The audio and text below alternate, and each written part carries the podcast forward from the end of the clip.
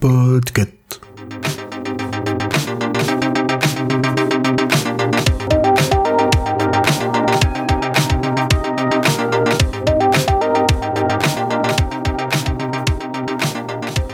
Et salut mes petits explorateurs en herbe, ici Corée pour vous présenter sur Watchlist For All Mankind, une série qui vous parlera du chrony, de conquête spatiale et d'humanité.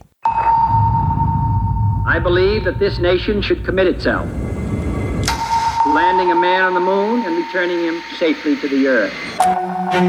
Après des milliers d'années passées à lever les yeux vers la voûte céleste en rêvant de cet instant, voici qu'un homme s'apprête à poser le pied sur la Lune. À travers le monde, des millions de personnes retiennent leur souffle. Mesdames et messieurs, voici la transmission en direct. Oui, le voilà. Le choc que cet événement représente pour notre pays est absolument indescriptible.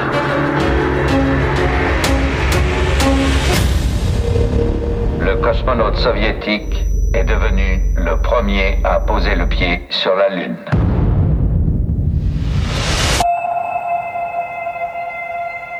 L'enjeu, c'était d'être les premiers sur la Lune.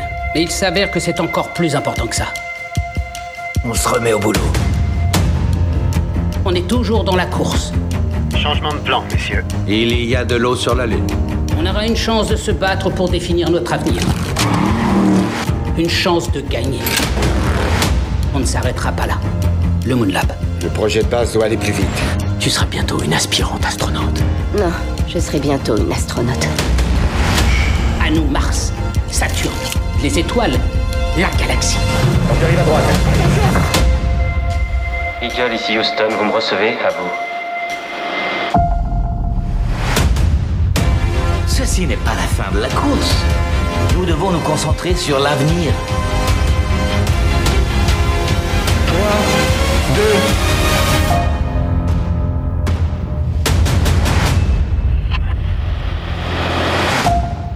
For All Mankind, c'est une série en cours qui est composée de trois saisons. Elle est diffusée actuellement sur Apple TV+.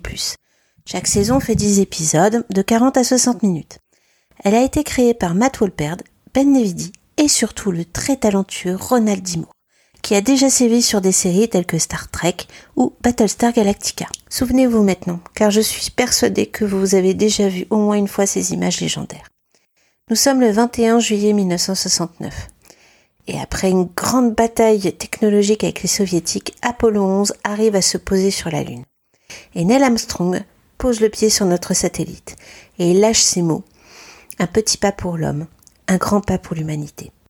Les soviétiques admettent leur défaite et c'est ainsi que la course à la conquête spatiale fut close. Dans For All Mankind, c'est Alexei Leonov qui pose le pied sur la Lune le 26 juin 1969 et dédie son acte à toute l'humanité, tout le titre de la série. Les soviétiques annoncent dans la foulée qu'ils vont envoyer une femme dans l'espace. Les États-Unis, eux, sont très bons perdants, n'est-ce pas? Et donc Nixon va pousser la NASA à recruter des femmes pilotes, la forçant à ouvrir ses portes sans discrimination et pousse la conquête spatiale qui ne s'arrêtera plus sur la Lune puisqu'elle va continuer sur Mars. Vous imaginez ce que ça implique? À ce jour, dans notre réalité, aucune femme n'a posé le pied sur la Lune. La NASA avait certes commencé à tester des femmes pilotes au début des années 60 avec le programme Mercury 13, mais avec la victoire d'Apollo 11, Mercury 13 a plus d'utilité, donc il a été annulé. Et la NASA n'ouvrira ses portes aux femmes qu'en 1978. Ce qu'a fait la série For All Mankind s'appelle une uchronie. C'est un sous-genre de la science-fiction. Le but de ce genre est d'écrire l'histoire non pas telle qu'elle a été, mais telle qu'elle pourrait être si on changeait un truc. Vous savez, le fameux what if. Et si l'Allemagne avait gagné la Seconde Guerre mondiale Et si la Révolution française n'avait jamais eu lieu Et si Peggy Carter avait été Captain America? C'est ce que va explorer For All Mankind pendant ces trois saisons. Et si les premiers pas sur la Lune avaient été posés par un soviétique? Chaque saison va reprendre une décennie et nous verrons tous les changements provoqués par ce petit détail. La saison 1 se déroule pendant les années 70, la 2 pendant les années 80, la 3 pendant les années 90 et je vous laisse deviner, et ouais, la saison 4 qui a été annoncée très très bien des années 2000. Attendez, attendez, avec un projet aussi fou, sur une période aussi longue, tout ça risque de partir en cacahuète quand même. Mais n'ayez pas peur. Comme je vous le disais plus tôt, c'est Ronald D. Moore qui est aux commandes. Et on peut dire qu'avec le travail qu'il a effectué sur Battlestar Galactica, le monsieur sait contextualiser une période fictive ou non. Et il sait surtout approfondir tous les personnages dans une série chorale. Un peu comme celle-ci, quoi. De plus, il s'est entouré de scientifiques pour voir ce qui est possible de faire ou pas dans l'espace. Et rien pour éviter de vous raconter des bêtises, je peux vous dire que j'ai passé quelques heures à peaufiner et à contrôler notre chronologie avec celle de la série. Et ça colle. Carrément. Non mais dites donc, il n'y a pas que l'histoire et la conquête spatiale dans la vie. J'en reviens même pas de vous dire ça, mais allons-y, let's go. Car derrière ce formidable concept, il y a une intrigue et surtout des auteurs forts pour porter le projet. Et il fallait vraiment ça pour laisser les petites histoires se développer derrière la grande histoire. Imaginez une petite banlieue américaine sympa dans les années 70 avec un petit air avant l'heure de The Desperate Wife. Vous avez l'image? Bien. Venez, je vais vous les présenter. Première maison, nous avons les Baldwin. Ed est incarné par Joel Kinnaman que vous avez déjà sûrement reconnu dans Robocop, Suicide Squad ou Altered Carbon. Il représente l'astronaute américain typique comme on l'imagine. Hein. Il a été pilote pendant la guerre du Vietnam, c'est un héros, c'est un patriote, il commandait Apollon 10 qui devait faire des tests de vol autour de la Lune. Il aurait pu se poser, mais la NASA lui a refusé ce droit, puis il s'est pas posé de questions, et hop, il est retourné sur Terre. Il est marié à Karen, jouée par Chantal Van Santen, que vous avez peut-être croisé dans The Boys.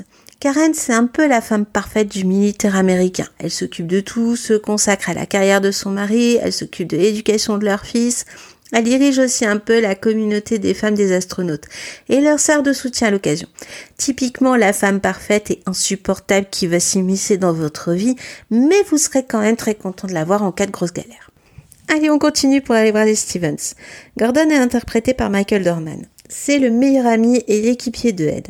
Avec lui, on est plutôt dans une espèce de rêve américain en apparence, vous voyez ce que je veux dire. C'est un éternel second, il se repose surtout sur ses lauriers, et puis euh, il suit la carrière de Ed. Donc euh, si quelque chose ne va pas, c'est évidemment pas de sa faute.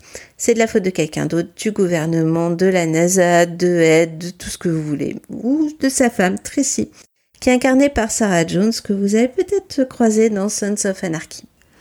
Tracy était pilote elle aussi, mais elle a tout quitté pour Gordo, puis pour lui faire des enfants et, se faire tromper aussi. Mais bon, ça c'est un autre détail. Hein. Mais l'échec de celui-ci avec Apollon 10 lui permet d'intégrer la NASA. Et le fait qu'elle se révèle aussi douée que son mari dans les années 70 vous donne une idée des développements intéressants qu'on va donner à ce personnage. Cette histoire ne serait évidemment rien sans les femmes qui vont intégrer la NASA. Sur place, on a déjà Margot Madison, qui est jouée par Vren Schmidt, et que vous avez sûrement vu dans The Americans. Margot est une prodige en mathématiques, et c'est elle qui va calculer l'ensemble des risques et des modifications de trajectoire des Apollo. Par les difficultés qu'elle rencontre, elle incarne la révolution féminine tranquille, c'est-à-dire qu'elle va tout sacrifier pour sa carrière, pour ouvrir de manière quasi invisible la voie aux autres femmes. Vous connaissez déjà Tracy qui va être recrutée pour être pilote. Tracy aura du mal à prouver sa valeur parce qu'elle a été recrutée. Euh, pas parce que c'est une femme talentueuse, hein, c'est parce qu'elle est une femme d'astronaute. Et elle devra prouver qu'elle est compétente alors que son mari ne cessera de lui mettre des bâtons dans les roues. En termes de pilote va arriver la baroudeuse, la femme d'expérience qui est Molly Cobb, interprétée par Sonia Walger. Vous l'avez sûrement vue dans Sarah Connor Chronicles ou Elementary. Vous avez aussi Helen Nielsen, jouée par Jodie Bafour. C'est une espèce de première de la classe qui est en fait un personnage bien plus profond que ça. Talentueuse, elle est tout le temps sur le qui-vive parce qu'elle est homosexuelle et dans les années 70 et plus encore, elle devra cacher son orientation sexuelle pour garder son poste. Sa destinée va révolutionner la politique américaine Enfin, on découvrira la première femme noire astronaute, Danielle Poole, alias Chris Marshall. Et en termes de symbole, on se posera aussi très bien là, parce que c'est la première femme à poser le pied sur Mars dans la saison 3. On suivra son combat contre le racisme et aussi pour le féminisme comme ses coéquipières. Après vous avoir présenté le concept de cette série et vous avoir brossé le tableau des personnages, vous vous en doutez, For All Mankind, c'est une véritable bombe.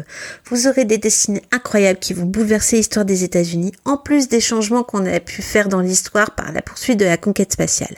Alors laissez-moi, avant de partir, vous donner quelques petites divergences dans l'histoire qu'on a rencontrées dans la série. Comme je vous l'ai dit au début, Alexei Leonov se pose sur la Lune au lieu de Neil Armstrong, d'accord?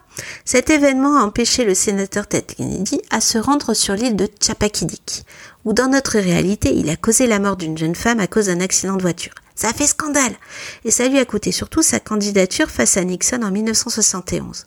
Or, s'il ne s'est pas rendu sur cette île, il n'y a pas eu de scandale. Dans la temporalité de For All Mankind, c'est Ted Kennedy qui remporte les élections face à Nixon.